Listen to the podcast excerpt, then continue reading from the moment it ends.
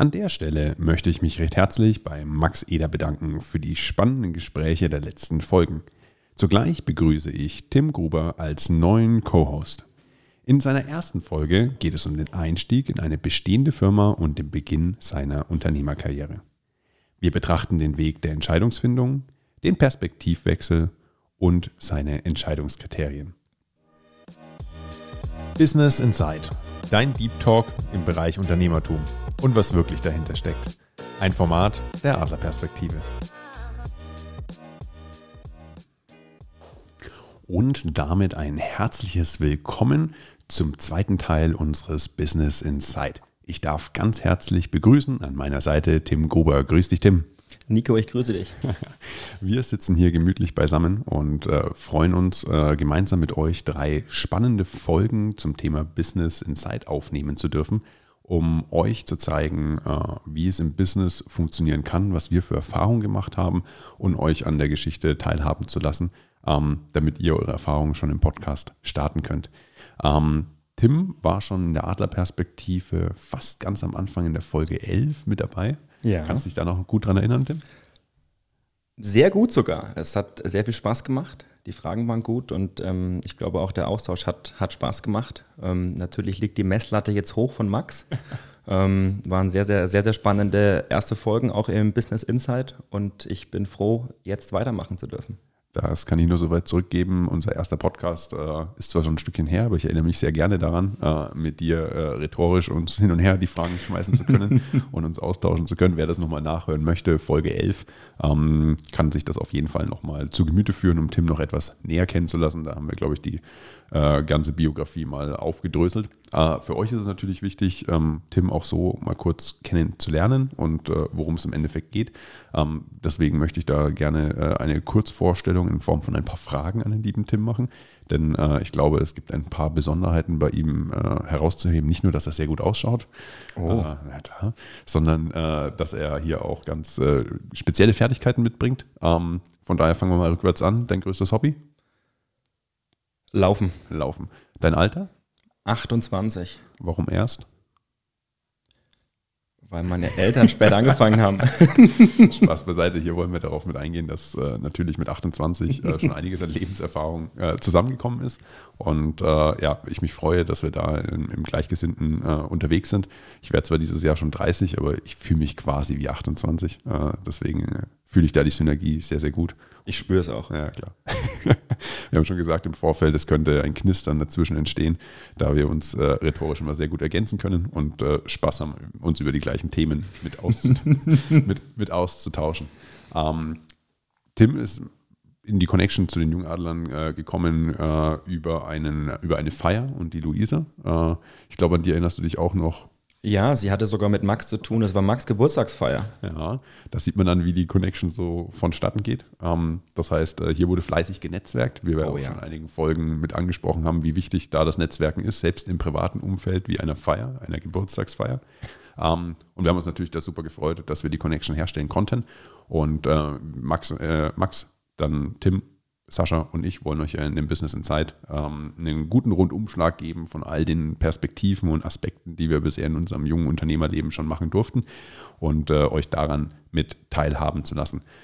Was hat dich denn am meisten an den letzten Folgen mit Max interessiert, beziehungsweise wo du gedacht hast, so hm, spannend, da wäre ich jetzt gerne mit dabei gewesen und hätte äh, mitdiskutiert über das ein oder andere?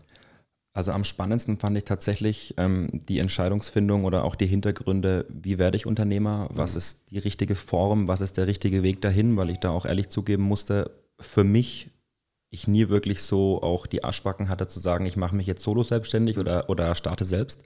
Und das fand ich, das fand ich, das fand ich super. Auch, auch als es um das Thema Mentorship ging, ähm, werden wir sicherlich auch wieder haben. Du brauchst in gewisser Weise jemanden, der dich auch mit begleitet, der dir auch mit Ratschlägen zur Verfügung steht. Und da kann ich wirklich nur jedem empfehlen, äh, sich auch das nochmal, auch das nochmal anzuhören und auch zu Gemüte zu führen, da es einfach eine unglaublich wichtige Grundlage ist. Ja, und das ist, glaube ich, etwas, wo ich selbst ja schon merke, dass ich alleine durch den Podcast wieder einiges halt mitgelernt habe, weil ich mich halt mit Max austauschen kann. Natürlich nicht nur im Podcast, sondern auch außerhalb dessen, äh, in der Zeit, die wir verbringen, können wir wirklich viel voneinander lernen und gerade die Aspekte halt aufführen. Und wenn man da so eine Synergie schafft, dann äh, ja, merkt man einfach, wie zwei Menschen auf einem Level halt sind ja. und merken, ähm, ja, was sie voneinander lernen können.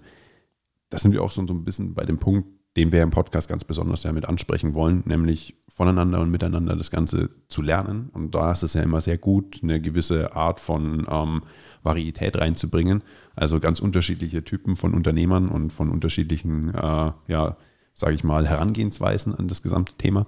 Und äh, ich habe mir zu Beginn äh, dieses Jahres überlegt, wen kann ich einladen zum Podcast? Mit wem habe ich Lust, solche Staffeln äh, mit aufzuziehen?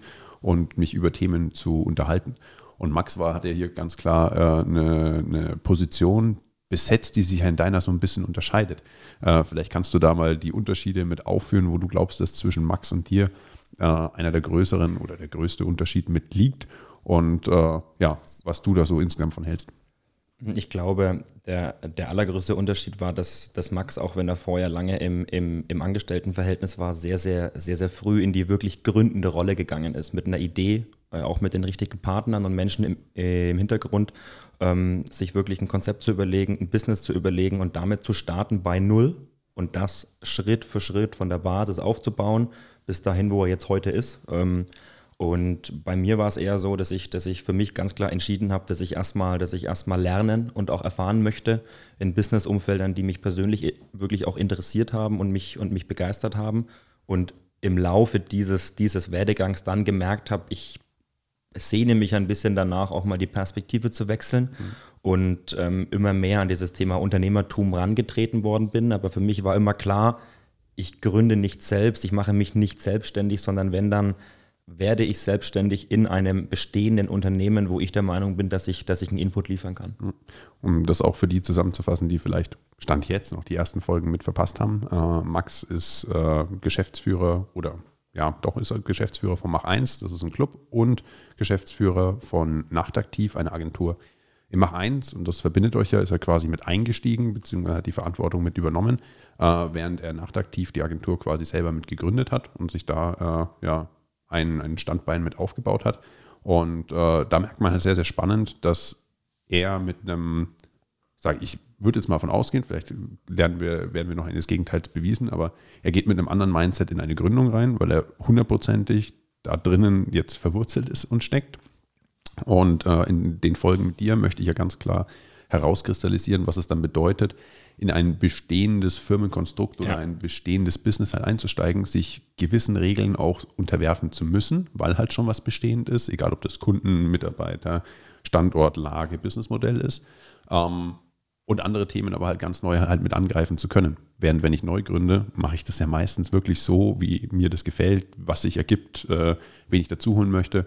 Und da gibt es nicht ganz so viele äh, Boundaries irgendwie außenrum, die das Ganze halt mitbestimmen. Zu 100 Prozent auf den Punkt gebracht. Genau. Und da wollen wir jetzt einfach so ein bisschen mit einsteigen, um deinen Werdegang so ein bisschen zu betrachten. Ich dachte, ich komme ums Kreuz vorher herum. Nein, auf keinen Fall. Dafür habe ich zu viele Fragen, die mich die letzten Zeit um, umtreiben. Äh, da das natürlich immer spannend ist, wenn man einen Menschen schon ein Stück weit kennt, aber sich immer mal wieder so Themen auftun, wo man sich so denkt, so, warte mal, wie war denn das eigentlich genau? Und da habe ich jetzt einfach die Möglichkeit mit dazu, euch auch Tim so ein bisschen mit vorstellen zu können, damit ihr äh, einen Einblick habt, wie es zu dem gekommen ist, was er jetzt ist. Damit wir wissen, wohin die Reise geht, vielleicht ganz kurz, was bist du im Moment, wenn man es unternehmerisch betrachtet? Ähm, rein per Definition ähm, bin ich gesellschaftlicher Geschäftsführer der Firma FG Meier, ähm, Geschäftsführer der Gruber Holding und Geschäftsführer der Gruber KG, um auch alles auf den Punkt zu bringen. Aber im, im Kern natürlich meine, meine, meine, mein, mein Job, ähm, der Fokus auf der Firma FG Meier, wo ich als Gesellschafter und als Geschäftsführer tätig bin. Genau. Gesellschafter bedeutet natürlich, er hält Anteile äh, der Firma, das heißt, ihm gehört ein Teil davon. Und Geschäftsführer heißt, er leitet das operative Business mit und ist hier quasi auch voll in der Verantwortung, was quasi das Daily Doing mit angeht. Deswegen freue ich mich natürlich, dass. Äh, Auch in der Haftung. Ja, ja. was einen besonders freut. Deswegen freue ich mich, dass wir hier die Zeit uns wirklich auch nehmen können, um euch da so ein bisschen mitzunehmen. Wie ist es jetzt dazu gekommen? Also, wie wird man geschäftsführender Gesellschafter äh, einer doch sehr großen Firma mit knapp 30 Mitarbeitern, wenn ich richtig informiert bin? Mm, ich würde sagen, planen kann man es nicht. du hast es auch nicht geplant. Ich oder? habe es auch nicht geplant. Das ist wieder auch der große Unterschied zu Max. Wenn Max ja. irgendwann mal 30 Mitarbeiter hat, kann er sagen, es war mein großes Ziel von Anfang an. Ähm, am Ende des Tages ist es auch das, was uns im, im, im täglichen Netzwerken ähm, begegnet und verbindet. Es sind Möglichkeiten und ich spreche mal gern so ein bisschen im Englisch-Mix Opportunities, die sich, die sich auftun. Und so war es dort auch. Also das war keineswegs geplant. Das, hat, das eine kam zum anderen und dann musste man abwägen, wagt man diesen Schritt oder nicht. Und was war jetzt das eine und was war das andere? Also begonnen hat es, ich glaube, das. Wir, wir brechen erstmal kurz zurück. Gestartet hat alles, also ich glaube mittlerweile, es waren jetzt 20, äh, 10 Jahre, 20 wäre gut, ähm, 2013, als ich mein Abitur gemacht habe. Ja.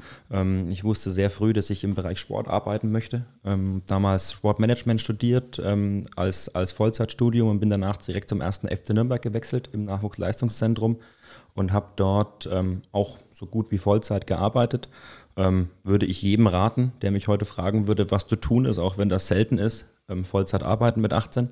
Ähm, nach drei Jahren Rot-Schwarz oder Schwarz-Rot. Mit 18 Vollzeit arbeiten, das heißt, du hast studiert und gearbeitet in Vollzeit. So ist es. Also ich habe, ich war halt da, um mhm. den theoretischen Teil mitzunehmen und, und ähm, habe aber absolut meine Erfüllung in, in der Praxis gehabt. Mhm. Und ähm, für mich war immer klar, ich, ich muss Sachen machen und tun und ähm, möchte aber trotzdem einen akademischen Abschluss erlangen. Dementsprechend war das so ein, ich möchte nicht sagen getürkt, aber die Anwesenheitszeiten in der Uni waren jetzt nicht so hoch, wie sie vielleicht hätten sein sollten, aber ja. es hat funktioniert, drücken wir es mal so aus. Ja. Mm.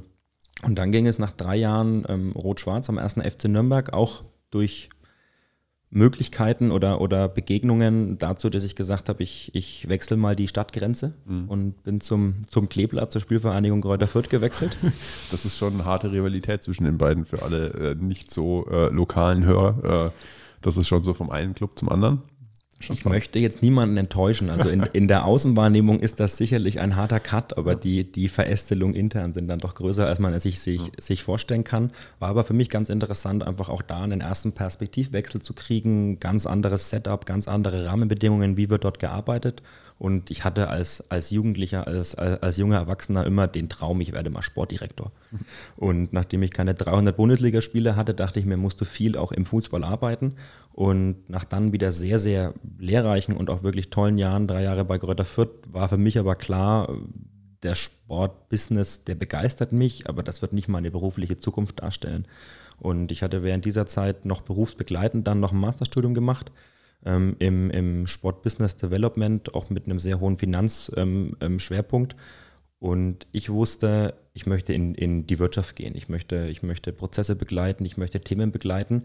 Und dann ist mir dieses Alter ein bisschen zum Verhängnis geworden, weil egal wo ich hin wollte, ich hatte sechs Jahre Berufserfahrung und zwei fertige ähm, Studiengänge mit Abschluss. Ähm, die Stellen, die ich machen wollte, die konnte ich zwar fachlich, aber ich war einfach mhm. tendenziell für die dann doch noch etwas äh, bayerische, klassische Mentalität ja, einfach auch zu jung.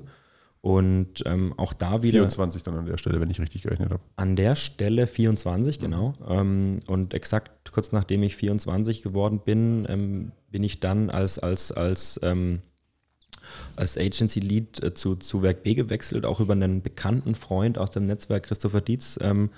Und das war damals der absolute Sechser im Lotto. Ähm, wir hatten ein kleines, junges, agiles Team und ich habe relativ früh Verantwortung übernehmen dürfen, konnte das erste Mal auch wirklich Teams leiten, führen, ähm, eigene Gedanken umsetzen. Ähm, und das waren sicherlich im Rückblick mit die prägendsten und auch lehrreichsten Jahre in meiner Persönlichkeitsentwicklung. Und jetzt mal völlig unabhängig von Corona war das, war das eine fantastische Zeit, ähm, die dann eben durch eine weitere Begegnung, die absolut nicht geplant war, äh, zu dem jetzigen Engagement geführt hat, auf was wir dann sicherlich gleich noch zu sprechen kommen. Und was in der Zwischenzeit auf der privaten Seite passiert ist, ich habe, ähm, das jetzt gut oder schlecht ist, wir werden es irgendwann sehen.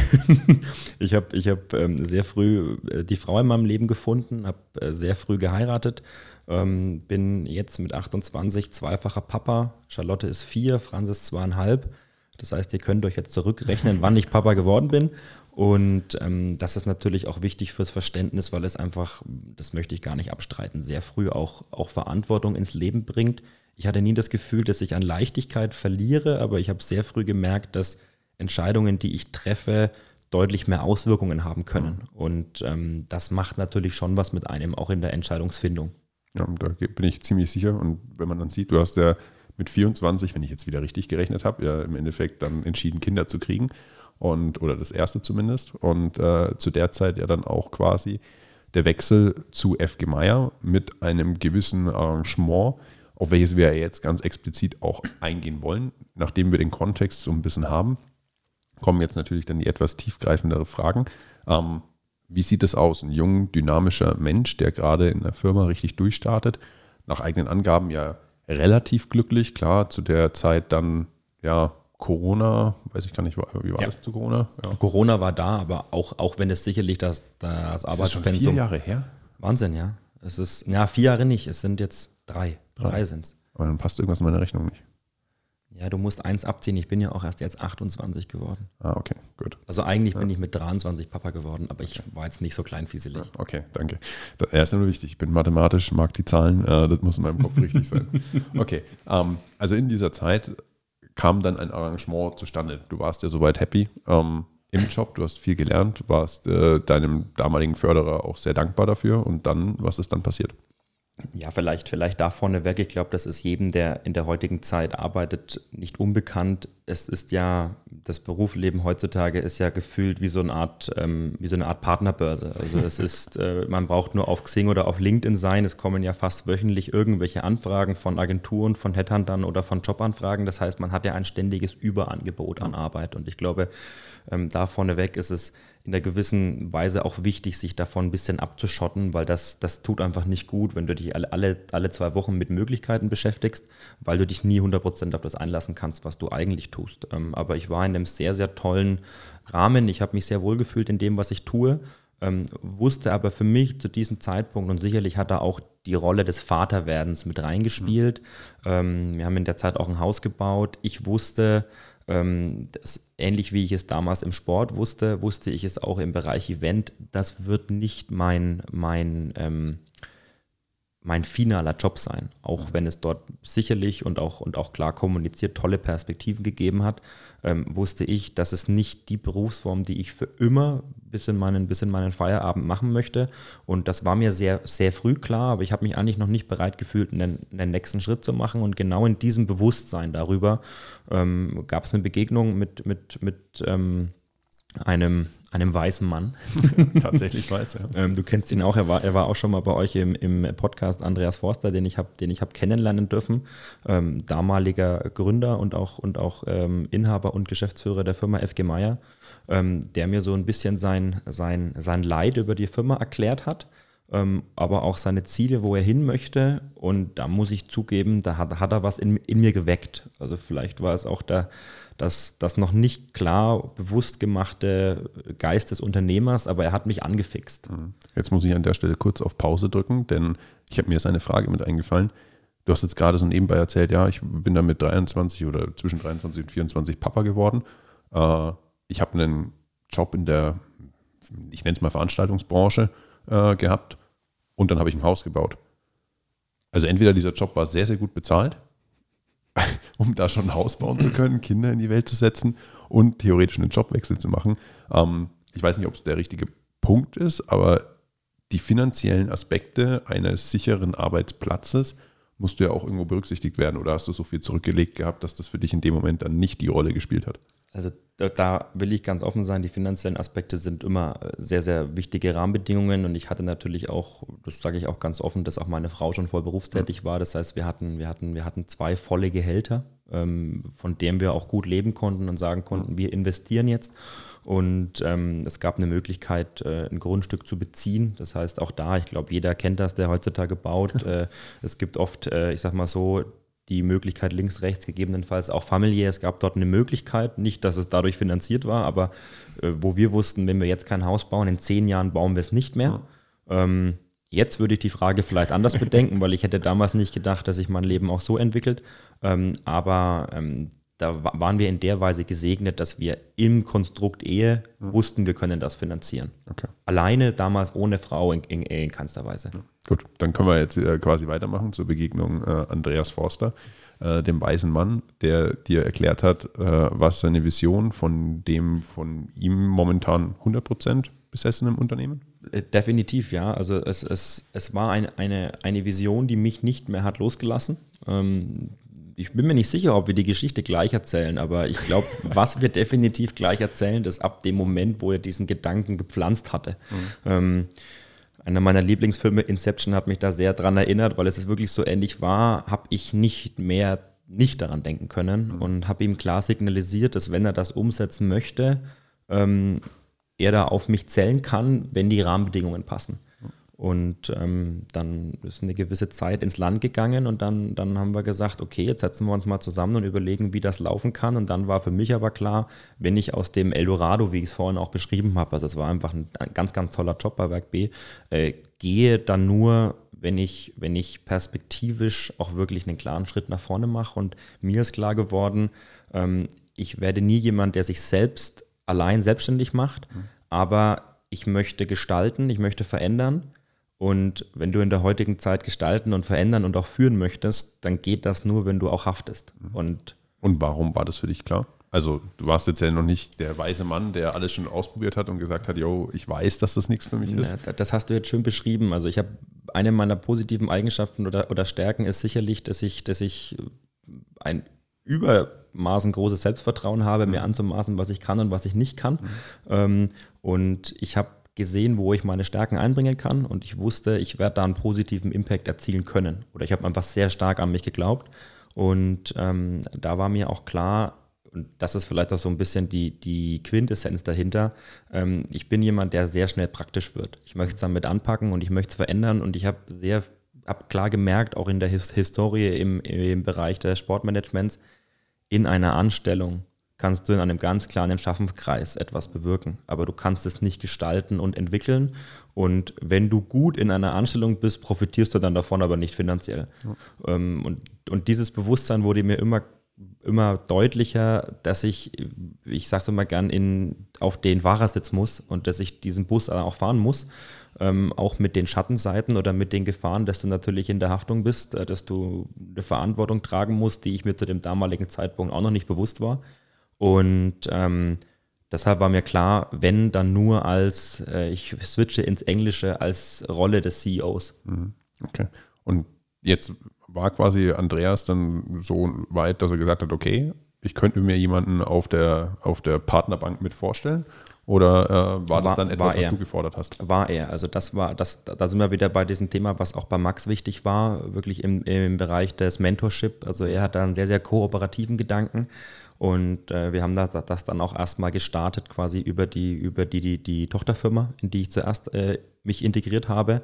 Ähm, und als wir gemerkt haben, wie die Rahmenbedingungen sind, haben wir auch ganz klar gesagt, ähm, zu zweit schaffen wir es nicht. Wir brauchen definitiv noch einen Dritten mit im Boot. Das ist äh, mein Partner, der auch Mitgeschäftsführer ist, der Michael, ähm, der bei uns äh, im Hamburger Büro sitzt, weil wir einfach gesagt haben, in diesen ähm, Dreiergespann oder jetzt auch viel mehr, weil Andreas sehr stark aus dem Operativen raus ist. Im Zweiergespann decken wir einfach ein so breites Spektrum an Fertigkeiten ab.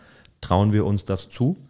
Und ähm, das war auch ein großes Learning für mich, weil ich auch in jungen Jahren mitgenommen habe, hey, pass auf, es gibt irgendwann den Zeitpunkt, wo du auch was zurückgeben musst und wo du ähm, vielleicht auch ähm, offen genug sein musst, an, an, eine neue Generation abzugeben. Und, und das schätze ich bis heute sehr bei Andreas. Du kannst dich bei jeder Rückfrage an ihn melden. Er ist wirklich wie so eine Art Mentor. Ähm, aber die Rahmenbedingungen des Wie, also wie gehe ich von einer Anstellung in, ein, in, den, in den, das Unternehmertum, war sehr früh klar, dass es quasi nur über die Rolle auch des Geschäftsführers geht. Das heißt aber im Endeffekt, das war euch beiden in dem Moment klar, dass ihr gesagt habt, okay, hier muss im Endeffekt, und wenn man es mal ganz runterbricht, darüber gesprochen werden, dass du dich nicht nur klassisch anstellst und im Endeffekt eine Vergütung bekommst, unabhängig der Leistung oder des Erfolges, sondern äh, dass es darüber hinaus eine Erfolgsbeteiligung, eine Risikobeteiligung und im Endeffekt auch perspektivisch eine ja, Perspektive geben soll? Definitiv, ähm, da zitiere ich gern Andreas. Ähm, am Ende des Tages ist es so ein bisschen wie im Privaten in der Beziehung und, mit der Ehe. Also wenn ich in der Anstellung bin, auch als Geschäftsführer, dann ist das eine ganz tolle Beziehung. Ich habe so ein paar Regeln, an die ich mich halten muss. Ja. Ähm, in dem Moment, wo ich aber fremd gehe oder der andere fremd geht, kannst du dieses Verhältnis sehr, sehr schnell kündigen. Ja. Ganz egal, was dann auch dahinter steht. Ähm, und für mich ist, ist Geschäftsführer in Anstellung noch kein Unternehmertum, weil du hast dieselben selben Rechte und schützenden Themen wie auch ein normaler Angestellter. Nicht ganz, äh, es gibt auch Geschäftsführerhaftung. Gell? Es aber gibt Geschäftsführerhaftung, aber es ist natürlich, ich drücke mal so aus, du bist, du bist haftungsbeschränkt, du verlierst ja. eigentlich nicht dein eigenes Geld. Drücken ja. wir es mal so aus, um es ums, ums, ums einfach runterzubrechen. Und wenn du dann sagst, ähm, du gehst in die nächste Ebene auch, auch des gesellschaftlichen ähm, Geschäftsführers, wo du auch Anteile an der Firma hältst, dann ist es so ein bisschen wie so eine Art bisschen heiraten. Mhm. Also du gibst dem Ganzen einen offiziellen Mantel, du musst dann auch zu einem Notar gehen, ähm, wie so eine Art Ehevertrag unterschreiben und sagst, in guten wie in schlechten Zeiten willst du eigentlich zusammenarbeiten, weil du ein großes gemeinsames Ziel verfolgst. Und das hat natürlich Vor- und Nachteile auf beiden Seiten. Also ich habe auch Andreas verstehen können, der gesagt hat, hör mal zu, ich hole mir hier jemand Junges rein. Ähm, jetzt reden wir mal von der positiven Seite, wenn der funktioniert, will ich auch ein Vertragswerk haben, wo der nicht gleich wieder weg kann. Ja. Das ist ja auch ein Vorteil. Und ähm, für mich war klar, ich möchte Verantwortung übernehmen. Ähm, ähm, es gibt das darüber sprechen und es gibt das machen. Und dann war auch ganz klar, dass da einfach am Ende des Tages auch Geld auf den Tisch gelegt werden muss, um dieser Aussage auch Substanz zu geben und ganz klar zu sagen, ich bin bereit, hier selber mit einzusteigen, weil ich behauptet, dass ich daraus mehr machen kann. Hm. Jetzt kommen wir an zwei, drei spannende Punkte, denn äh, es gibt ja die, sage ich mal so ein bisschen im Startup-Bereich vielleicht etwas weiter verbreitete Variante, dass äh, der Gründer oder der Besitzer in dem Moment einer Firma sagt, er braucht wichtige Mitarbeiter und kann im Endeffekt sich das Gehalt nicht leisten, welche dieser gut ausgebildete Mitarbeiter in dem Moment quasi fordern würde und sagt dann, okay, ich gebe quasi als Zusatzbezahlung Anteile meiner Firma ab äh, und zahle damit ein etwas niedrigeres Gehalt und kann mir aber somit halt die äh, Fachkraft leisten. Das ist erstmal ein Gedanke, der sehr positiv ist, weil der Mitarbeiter ist gebunden, der hat Bock darauf, der äh, kann an seinem Erfolg mit teilhaben. Allerdings verliert er ja nichts, wenn er geht, außer vielleicht seine minimal geringere Bezahlung. Das war aber jetzt bei euch nicht so der Fall, sondern du hast dich, wenn ich das jetzt so im Kontext richtig verstanden habe, in die Firma einkaufen müssen, um Geschäftsführer werden zu dürfen. Ja, würde ich so unterschreiben. Ich würde vielleicht sogar hinter dem Müssen auch ein Wollen setzen, mhm. ähm, weil das muss schon auch von beiden Seiten da Definitiv. sein. Und am Ende des Tages ist es, ist es, ist es recht einfach erklärt. Andreas hat das über, über viele Jahre aufgebaut. Das Ganze hat einen gewissen Wert. Und wenn er sagt, ich gebe was davon äh, ab, dann musst du mir das bezahlen, damit ich auch einen finanziellen Ertrag davon habe. Und ähm, was für mich aber sehr klar war, jetzt in dem von dir beschriebenen Beispiel, ähm, ich habe gesagt, ich, ich glaube ja auch daran, das ganze Thema zu verbessern und zu vergrößern. Mhm. Und ähm, natürlich äh, kannst du nur, ich bin jetzt mal ganz offen, kannst du nur äh, die, die schönen Seiten mitnehmen, äh, wenn du auch bereit bist, in schlechten Seiten da zu sein. Und natürlich ist das ein Risiko, wenn du da, wenn du da eigenes, eigenes Kapital mit reingibst, dass es im Worst Case auch weg ist. Ähm, das Schöne an dem Konstrukt, wenn man es jetzt mal ganz plakativ auch mit einem Invest in den Aktienmarkt äh, vergleicht, ich kann, ich habe eine aktive Rolle in der Gestaltung, ob der Kurs nach oben, oben oder nach unten geht. Und das macht es natürlich spannend. Und das ist natürlich dann auch ein super Invest. Aber trotzdem bestünde ja die Möglichkeit, theoretisch zu sagen, wir sprechen jetzt wirklich mal nicht zu, also wir nehmen einfach Zahlen als Beispiele an.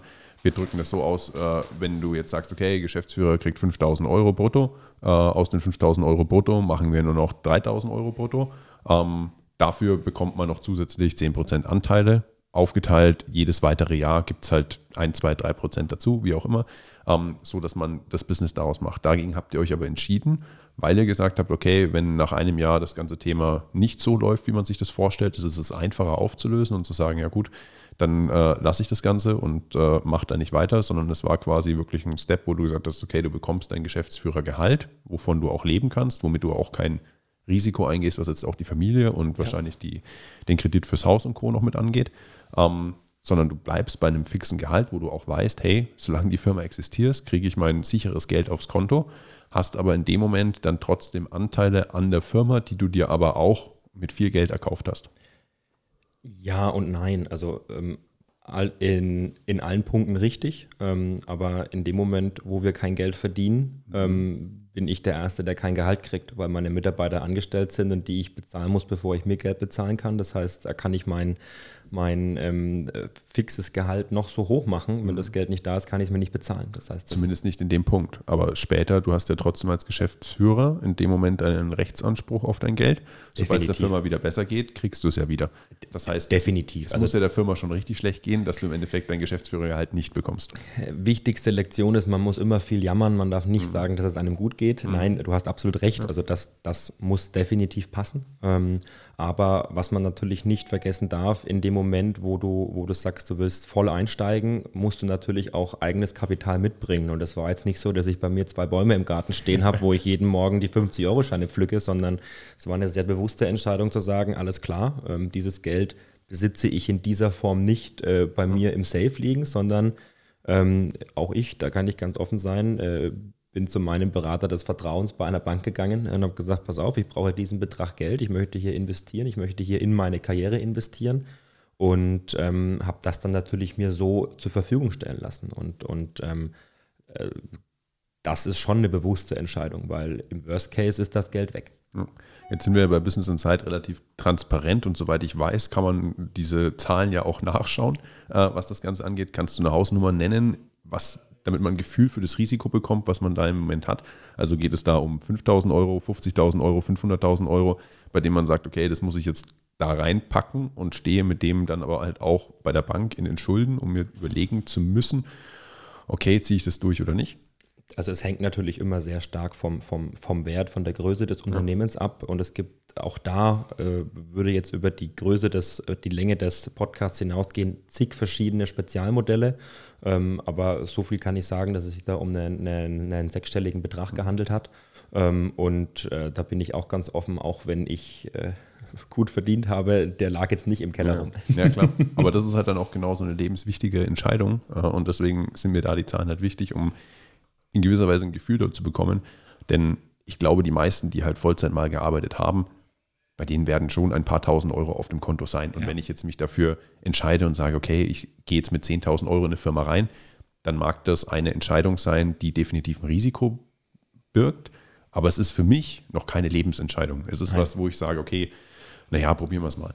Also ähm, drücken wir es mal so aus. Ähm, wir hätten das Haus um einiges größer und schöner bauen können, wenn ich das Haus, wenn ich das Geld nach der Meinung meiner Frau ins Haus investiert hätte. Ähm, ich bin froh, dass ich die Entscheidung so getroffen habe, wie ich es getan habe, aber ähm, das erste Jahr bin ich ganz offen, macht man schon ab und zu. Zumindest ging das mir so mal auf und hat sich gefragt, war das wirklich richtig, was du dort getan mhm. hast? Und bist du auch der Verantwortung gewachsen? Und das ist nichts, was man mal kurz über den, über den, den, den Daumen bricht und sagt, ja komm, sechsstelliger Betrag, also Menschen, denen es so gut geht, ja. beneide ich ein Stück weit. Vielleicht ist, geht es uns beiden irgendwann ja, auch mal so. Ähm, aber das war schon ein ganz klares Bekenntnis. Ähm, ich will das hinkriegen. War jetzt dann dieses Modell, bei dem du gesagt hast, okay, ich gehe den Schritt in die Geschäftsführung und ich kaufe mir zusätzlich noch Anteile, um diesen Schritt auch zu untermauern.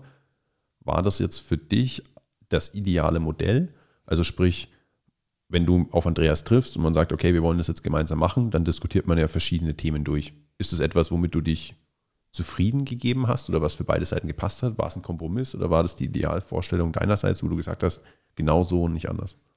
Also ich würde sagen, unter den Rahmenbedingungen, die ich hatte, war es zu 100 Prozent das, was, was, was für mich am meisten Sinn gemacht hat. Äh, man kann sicherlich darüber diskutieren, wie hoch die Summe, wie eine Firma mhm. bewertet wird. Das sind dann Details, aber gerade für mich dieser, in dieser klassischen Form ähm, absolut der richtige Weg. Ich würde es genauso wieder machen, ähm, aber einfach auch, weil es, weil, es, weil es klar ist, weil es ähm, sehr, sehr strukturiert ist und ähm, ich hätte es nie gedacht, man geht nochmal auch mit einem gewissen breiteren Kreuz auch raus, mhm. wenn man weiß, man, es gehört einem auch einfach ja. ein Teil davon. Man, meine Frau sagt immer, ähm, du bist lieber im Büro als daheim. Sage ich, ja, das verschmilzt bei mir auch, weil. Im Büro gehört mir was, hier, hier, hier bist du die Chefin.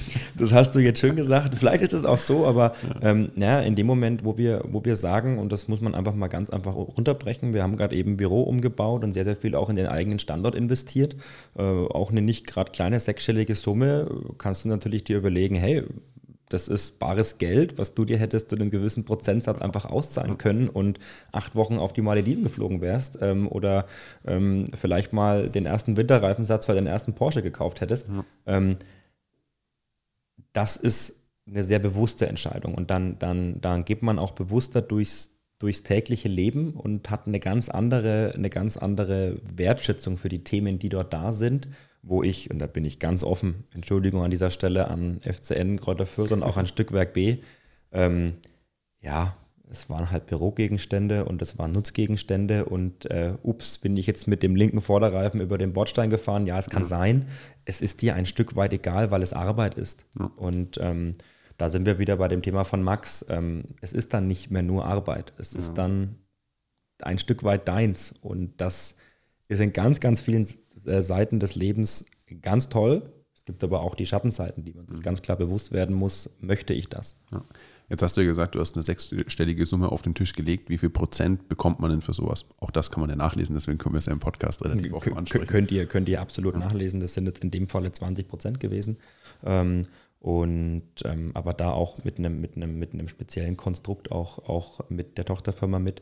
Ähm, das ist aber wirklich, und das möchte ich an der Stelle sagen, von, von Unternehmen zu Unternehmen unterschiedlich, Auf jeden Fall. weil es einfach ganz stark damit zusammenhängt, wie man sagt, ähm, betrachte ich nur den Wert und das, was am Ende des Tages pro Jahr an Gewinn überbleibt und errechne mir daraus einen Faktor oder wie das jetzt auch bei uns der Fall war, ähm, in meiner Rolle und auch in Michaels Rolle von Andreas seiner Sicht aus mit der Argumentation, durch diese Integration schaffen sie Wert. Ja. Also, äh, wo man dann auch sagt, pass auf, ich, ich gebe einen, einen gewissen Prozentsatz auch mit ab, weil sie ja meinen Wert, den ich dann schon habe, erweitern, vergrößern und weiterentwickeln. Ähm, da da gibt es immer Unterschiede, aber ähm, das einfach so als bisschen Background mit dazu. Ja. Würdest du, und das ist dann so ein bisschen die ausblickende Frage, hättest du gerne mehr Prozent? Also sprich, dass du sagst, okay, ich würde gerne noch mehr entscheiden und noch mehr Verantwortung in dem Moment haben, auch natürlich dann die Schattenseite äh, mehr in der Haftung stehen? Oder sagst du, das passt, weil vielleicht kannst du noch vorweg kurz nehmen, du hast 20 Prozent, Andreas und Michael sind bei? Ähm, also Andreas hält, hält den, den absoluten Löwenanteil und Michael ist auch, auch mit beteiligt, aber natürlich schaffen es Michael und ich nicht, Andreas zu überstimmen. Was ist denn? Ähm, das bin ich aber auch offen. Also das ist vielleicht auch in der heutigen Generation nicht mehr so gegeben. Wer hat es denn geschaffen, wer hat es denn erbaut? Also, dass irgendwo jemand da die Mehrheit hat, das ist vollkommen klar und das, das gebietet mir erstmal der Anstand und der Respekt und auch einfach die Struktur des, des, des Respekts dem Alters gegenüber, dass das so ist. Äh, Im jetzigen Zeitpunkt 100 Prozent glücklich. Zusammenfassend können wir äh, ja festhalten, dass du den Wechsel von Angestelltenverhältnis hin zur Gesellschaften, geschäftsführenden Gesellschafter, ich muss immer aufpassen, in welche Reihenfolge man das sagt, ähm, gewagt hast, in gewisses finanzielles Risiko auch gegangen bist, um aber auch deine Perspektive einfach langfristig mit aufbauen zu können. Und das ist ja im Endeffekt die, die Grundlage, warum wir das auch Unternehmertum nennen. Denn äh, ich nehme Risiken auf mich ähm, und ich schaffe mir Perspektive, die ich, und das ist ja das wirklich Schönste, auch selbst gestalten kann. Es ist nicht einfach ein Invest in eine Aktie, in einen ETF oder Co., bei dem ich einfach davon abhängig bin, wie der Markt reagiert, sondern ich bin als Person und zwar als leitende, führende und bestimmende Person in einem Unternehmen, an dem ich im Endeffekt Aktien halte, um diesen möglichst weit ausbauen zu können. Und äh, über diese Themen und äh, das private Konzept dahinter, sowie dann äh, im Ausblick dahin in der dritten Folge zum äh, ja, sage ich mal, Businessmodell FG Meier. Was macht ihr? Wie funktioniert das? Was habt ihr euch dabei gedacht? Und warum war das für dich eine Chance und eine Liebe zum Businessmodell? Äh, sprechen wir dann in den weiteren Folgen und kann mich an der Stelle nur bei dir bedanken, Tim, für deine ausführlichen Antworten auf all unsere Themen und freue mich mit dir gemeinsam zwei weitere wunderbare Staffeln machen zu dürfen. Vielen lieben Dank und bis zum nächsten Mal. Danke dir. Tschüss.